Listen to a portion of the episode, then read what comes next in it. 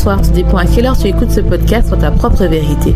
Ici tout simplement Alicia, ton mentor qui t'aide à te reconnecter avec ton corps par du développement personnel. J'aide les femmes hypersensibles à se réconcilier avec leur corps pour atteindre leur meilleur potentiel, c'est-à-dire ne plus détester leur corps et enfin vivre en harmonie avec leur corps sans manger leurs émotions. Ce sont des femmes hypersensibles qui s'oublient, ont peur de leurs émotions et préfèrent aider les autres. Leur seul moment de plaisir est de manger pour oublier ce mal-être et leur sentiment de honte de soi. Mais aujourd'hui, elles ont compris que cette pratique qu'elles appréciaient autrefois devient un poids. Elles veulent vivre en harmonie avec la vision qu'elles ont d'elles-mêmes et leur corps. Ce podcast sur ta propre vérité te donne les points de réflexion pour commencer ce processus, être la meilleure version de toi-même, c'est-à-dire être ta propre vérité. J'espère que tu vas bien, j'espère que tu as passé une bonne semaine et si c'est pas le cas, j'espère que tu as passé un bon moment avec moi.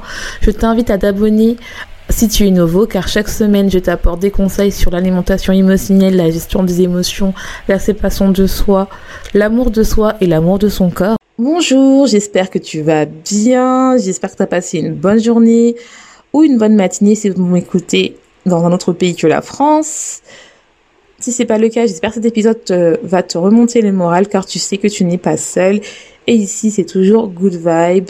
Donc, n'hésite pas. Si tu as envie de euh, me parler directement, je t'invite à aller sur mon Instagram, dans la propre vérité, où je suis heureuse de parler avec toi. Ou si tu as envie de me suggérer un sujet euh, pour l'épisode pour t'aider personnellement.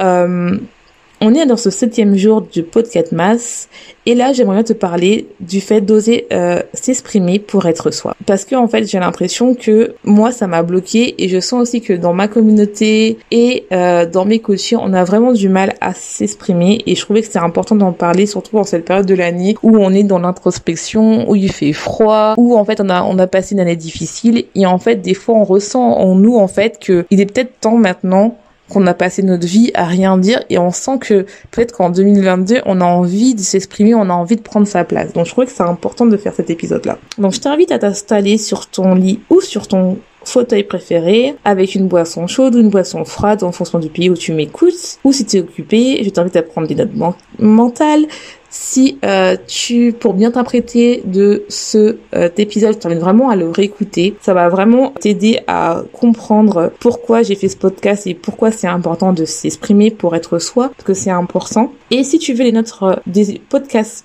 je t'invite à aller sur mon site qui va se trouver en barre de description pour faire ton auto-coaching. C'est vraiment important les filles. N'hésitez pas à le télécharger, à le faire parce que ça va vous aider. Il y a vraiment des exercices clés, ça va vous permettre vraiment de travailler sur vous. En cette période de fin d'année, si tu ressens le besoin de faire un coaching, je t'invite à prendre mon accompagnement Phoenix, à demander comme cadeau de Noël pour que le Père Noël vienne te t'offrir un cadeau. Pourquoi pas un cadeau digital qui est écologique et qui va te servir vraiment à reprendre le contrôle de ta vie pour enfin laisser cette femme intérieure qui sommeille en toi et qui ne rêve que de brûler, mais que tu éteins au quotidien avec tes peurs, tes croyances limitantes, ton auto-sabotage ou tout simplement le fait d'avoir peur d'être toi. Ce qui m'amène à l'épisode d'aujourd'hui qui est oser s'exprimer pour être soi-même. J'ai j'ai longtemps eu envie de faire cet épisode-là parce que j'ai longtemps eu ce problème où j'avais du mal à m'exprimer. J'avais du mal, entre guillemets, à dire ce que je pensais au moment où il fallait. J'étais par exemple bloquée parce que les gens disaient, parce que j'avais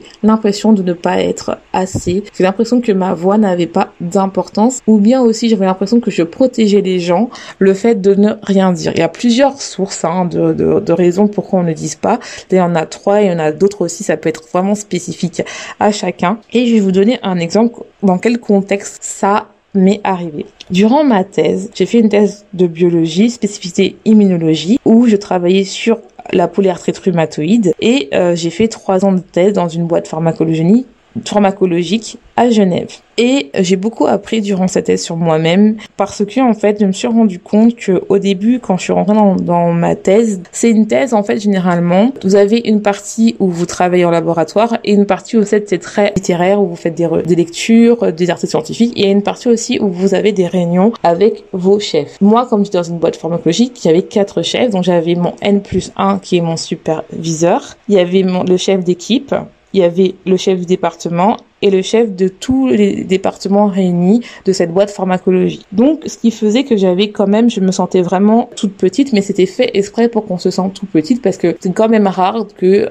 une étudiante ou un étudiant doivent parler à N euh, le entre guillemets le plus haut euh, du département quoi le chef le plus haut. Donc en fait tu avais vraiment cette position là de euh, où en fait on te considérait comme toute petite. Et moi en fait vous vous rendez compte je sortais de mon master j'allais faire un doctorat. J'avais déjà pas confiance en moi et j'avais du mal entre guillemets à m'exprimer. J'avais pas confiance j'avais pas je me disais bah voilà j'avais tout à apprendre. Et ces gens là ça fait plus de 20 ans, allé entre 15 à 20 ans qu'ils qu travaillent dans la recherche. Et donc, en fait, à chaque réunion, ils parlaient de mon projet, ils parlaient des résultats. En fait, ils ne connaissaient pas réellement mon projet parce que moi, je travaillais sur l'os. Eux, en fait, je ils m'accordaient uniquement 10 à 20 minutes pour présenter mes résultats.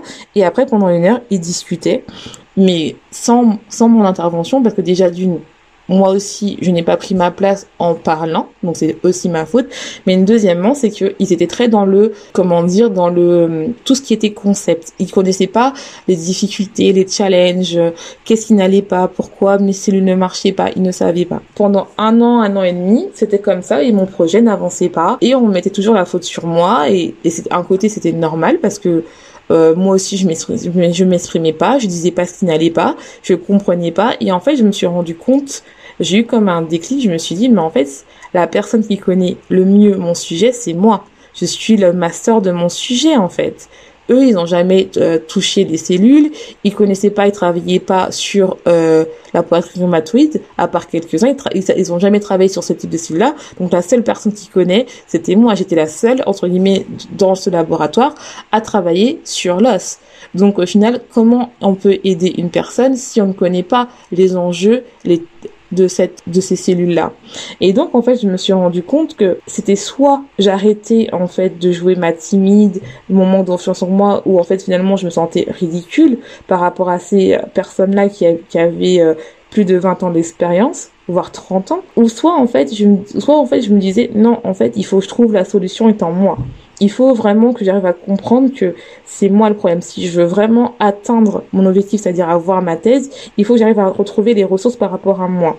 Et en fait, le fait de se rendre compte qu'on se sentait toute petite comparée à ces gens-là, on se sent frustré, on se sent moindre, on se sent toute petite. Et en fait, c'est une croyance limitante que j'avais en me disant que je n'étais pas assez parce que en fait, je me comparais avec des gens qui avaient beaucoup plus d'expérience que moi. Mais le problème, c'est qu'en fait, au final, on était au même niveau par rapport à ce domaine-là parce que au final, c'était entre guillemets un peu moi qui était plus avancé parce que j'étais maître de mon sujet. Et quand on quand j'ai commencé à comprendre ça, c'est là où en fait j'ai repris le pouvoir où je me suis dit non, il est temps que euh, je, je me dise vraiment que c'est possible pour moi de reprendre le pouvoir. Donc en réalité, quand on est dans ce dans ce contexte-là où on n'arrive pas à dire ce qu'on ce qu'on veut, qu'on n'arrive pas à exprimer ce qu'on veut, c'est ça concerne deux types de personnes. C'est-à-dire que le fait qu'on arrive à prendre notre place, c'est soit il y a des personnes qui ont appris directement à dire à, à dire ce qu'ils pensent, à dire à exprimer ce qu'on veut, c'est parce que en fait les parents les ont appris à dire que leur émotion, leur euh, opinion était importante, donc ils t'invitent. C'est-à-dire que je t'invite à écouter l'épisode de comment exprimer ses émotions peut-il nous aider à atteindre nos objectifs. Soit les personnes ont un déclic et prennent et apprennent à dire ce qu'ils veulent pour se créer des barrières saines pour prendre leur place parce qu'elles se disent ça y est c'est bon ou soit ces personnes-là dès qu'elles sont très jeunes même si on les a pas autorisées elles prennent leur place automatiquement mais dans tous les cas elles ont un déclic en disant ça y est, c'est moi, je dois prendre ma place parce que si je ne prends pas ma place, qui va le faire à ma place? Et c'est vraiment ça qui est important. Il y a vraiment deux types de personnes. Donc soit les parents autorisent euh, l'enfant à dire automatiquement c'est bon, on t'écoute ton opinion, c'est important. Donc ces enfants, ils ont ils ont entre guillemets plus facilement à dire c'est quoi euh, leur opinion devant les autres, devant des inconnus, ou soit on t'a appris tout le temps à respecter tes aînés, à ne pas parler, à ne pas dire tes, euh, tes émotions, parce qu'il faut respecter les aînés, et c'est tout à fait normal, c'est aussi ça. Et je dis pas que les autres personnes ne respectent pas leurs aînés, hein. mais tu auras beaucoup plus de mal en fait à dire tes, euh, tes émotions parce que finalement, eh ben, euh, ou euh, ton opinion parce que finalement tu auras l'impression que le fait que tu parles c'est peut-être un manque de respect c'est t'as pas ta place c'est peut-être parce que aussi tu n'as pas confiance en toi. Donc ce qui fait que tu restes vraiment à un gros blocage où finalement tu es muré dans tes pensées et que tu vois les gens évoluer et qui prennent qui te prennent pas en compte en fait. Et finalement tu souffres parce que tu ne dis pas ce que tu et moi en fait je suis dans la seconde catégorie où euh, euh, où en fait tu te rends compte que dans cette situation-là, j'avais vraiment du mal à dire ce que je pense.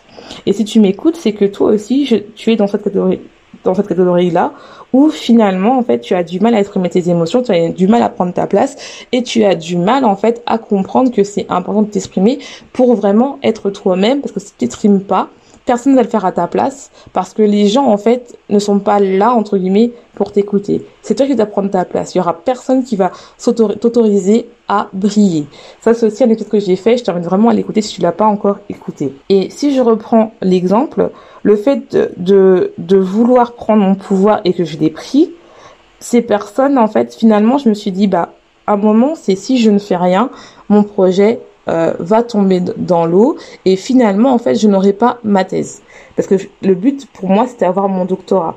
Donc en fait c'est soit j'ai continué à être dans le silence à les écouter sur des euh, euh, des concepts où en réalité ça ne se faisait pas. Parce que quand tu fais des manips ça n'a rien à voir entre ce qui est écrit dans le papier et ce qui se passe actuellement en vrai ou euh, ou sinon en fait je prends ma je reprends le pouvoir. Je me dis bah ça y est c'est ma faute je prends mon pouvoir j'aurais dû parler. Et un jour en fait j'ai repris mon pouvoir et je me suis dit c'est moi le maître de mon sujet c'est moi le master de mon sujet. Je connais les enjeux je connais les phases je connais mes, mes blocages et donc j'ai agi comme une chef. J'ai décidé à parler même si on ne m'écoutait pas. Mais sachant que j'étais la seule à travailler sur euh, sur mon projet de toute façon, dans tous les cas.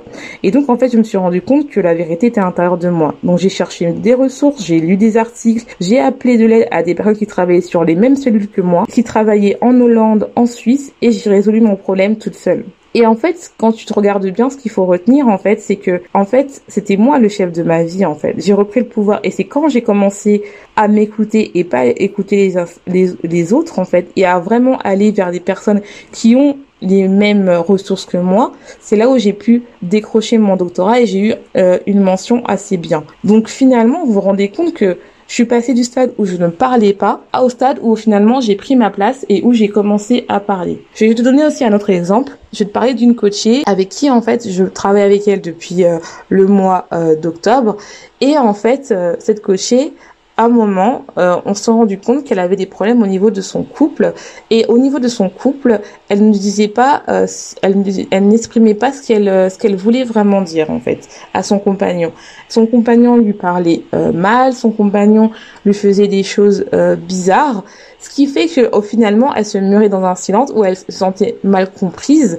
Et donc, en fait, ça, la, ça faisait en sorte que ça avait beaucoup de répercussions sur sa vie de couple, mais aussi par rapport à elle-même, parce qu'elle avait l'impression qu'elle n'avait pas d'estime d'elle, qu'elle n'était pas euh, très bien. Et finalement, en fait, même ses projets euh, professionnel n'avançait pas et ça se traduisait aussi sur son poids. Donc vous vous rendez compte que si on prend les cinq connexions de la féminité, ça a impacté sa reconnaissance à elle, ça a impacté danse, l'alimentation, sa puissance féminine et son intuition. Parce qu'en fait, tout ça en fait fait en sorte que quand elle n'est pas connectée à elle, tant qu'elle dit pas ce qu'elle ressent, déjà elle n'est pas reconnectée à elle parce que elle entre guillemets, elle se mure dans un silence et elle n'écoute pas ce qu'elle ressent, parce que c'est important d'exprimer ce qu'elle ressent. Elle ne crée pas des barrières saines avec son compagnon, ce qui fait qu'elle n'est pas dans sa puissance féminine.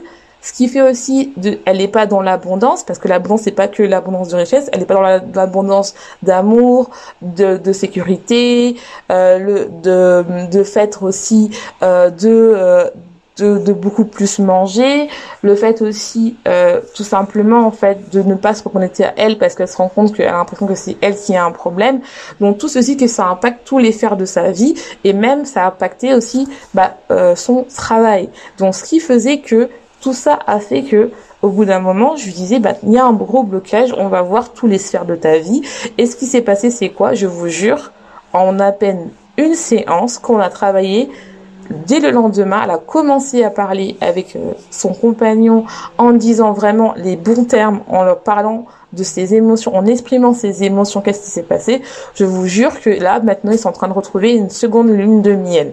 Et comme ça, comme ça, comme ça. Et qu'est-ce qui se passe? C'est que déjà, d'une, elle ne grignote plus. Deuxièmement, son travail, elle n'a jamais eu autant de, de, de succès comme ça ça commence vraiment, elle voit que ça a un, effet dans son travail. Elle voit aussi que bah, finalement la balance reste stable. tranquillement, elle ne grignote plus et elle est dans l'abondance d'amour qu'elle avait, qu'elle recherchait. Et aussi, elle a créé des barrières saines, donc elle est dans sa puissance féminine. Vous vous rendez compte que c'est important de, de commencer à s'exprimer, ça, ça dans toutes les, dans, tous les aspects ça impacte partout si tu t'exprimes pas. Tu vas être là, tu vas voir ta vie euh, avancer, tu vas te dire que c'est pas bon et ça c'est tout le monde qui peut le faire. Tout le monde peut travailler le fait d'oser euh, s'exprimer. Tout le monde ça le fait, ça le fait. C'est juste que il y en a qui c'est ok c'est inné et il y en a qui demandent à apprendre mais c'est pas grave. Si t'arrives pas à le faire, je t'invite vraiment à prendre ton accompagnement, finisse avec moi où on va travailler, on va voir comment tu peux t'exprimer par rapport à ta communication à toi parce que la communication d'une personne n'est pas la même qu'une autre, mais toi tu vas trouver ton moyen de prendre ta place. Et tu verras qu'il y a un impact sur ta vie, qu'il y aura un impact sur toi et que tu vas arrêter d'exprimer. Regardez-moi, depuis que je m'exprime, déjà d'une, je crée des bailleurs saines, j'ai créé ce podcast, il y a de plus en plus nombreux, et même avant que je crée ce podcast, j'ai eu mon doctorat. Donc ce qui fait qu'il y a eu beaucoup de choses qui ont fait en sorte que beaucoup de croyances que j'avais, beaucoup de ce sentiment que je me sentais petite, petite frustrée, pas bien, un peu gauche, et bah finalement je me dis, bah non en fait je suis pas comme ça. Je prends ma place en fait. Pour, euh, pourquoi j'ai pas le droit de prendre ma place? Pourquoi je, suis, je me sens pas assez? Je suis trop petite? Bah non, je suis pas trop petite en fait. J'ai, je mérite de vivre telle comme une autre personne en fait. J'ai aussi, c'est pas parce que ces personnes-là ont plus de 20 ans de, de recherche que ils ont le même niveau. Bah non, ils n'avaient pas le même niveau au niveau que moi dans ce domaine-là, même si c'était des personnes très intelligentes, parce qu'ils ne travaillaient pas sur l'os. Et c'est pareil, si tu rencontres un problème au niveau du travail, si tu as un chef qui est, qui là dans, dans ta depuis 20 ans, s'il ne connaît pas euh, une partie de ton travail, c'est toi le maître de ton travail en fait. Pareil, ça peut être pareil aussi par rapport à tes parents. Tes parents, peut-être as du mal à t'exprimer devant tes parents, tu as du mal à dire des choses. Oui, mais tes parents, ils t'aiment, ils te protègent, mais il faut que tu dises ta position parce qu'au bout d'un moment, bah ça va créer des conflits, ça va être pas bien et tu vas toujours être là à ne pas prendre ta place, à les protéger. Pourquoi faire en fait Si tu as besoin de leur dire quelque chose, parce que le problème c'est que des fois, c'est important de prendre ta place, que des fois, les parents aussi, ils ne savent pas euh, prendre, mettre des limites, parce que c'est normal, ils vous ont, euh, ils vous, euh, ils vous ont mis au monde, ils vous aiment, ils veulent votre protection, mais des fois c'est important de mettre des barrières saines. Par exemple, si vous êtes maman et que votre mère euh, prend votre place de mère, ce n'est pas normal. Chacun son rôle en fait. C'est la grand-mère et vous, vous êtes la mère. Et ça c'est important. Et ça, si vous le dites pas, vous allez, par exemple, être pris, être volé votre rôle de mère, alors que non en fait vous avez droit de vivre votre rôle de mère. J'espère que cet épisode t'aura plu. Désolée, j'ai un peu bégayé, mais je voulais vraiment euh, vous donner un épisode qui euh, est de la valeur. C'est encore un peu du développement personnel. Comme je vous ai dit, les podcasts max vont être un mélange de développement personnel, de puissance féminine, d'interview et d'alimentation émotionnelle. Donc comme ça, vous aurez un peu tout, tout le monde va être content. Et c'est pour préparer cette euh, nouvelle année avec beaucoup plus de positivité. Je te laisse, je te souhaite une bonne soirée, une bonne journée, tout dépend à quelle heure tu écoutes ce podcast. Et n'oublie pas, sois ta propre vérité.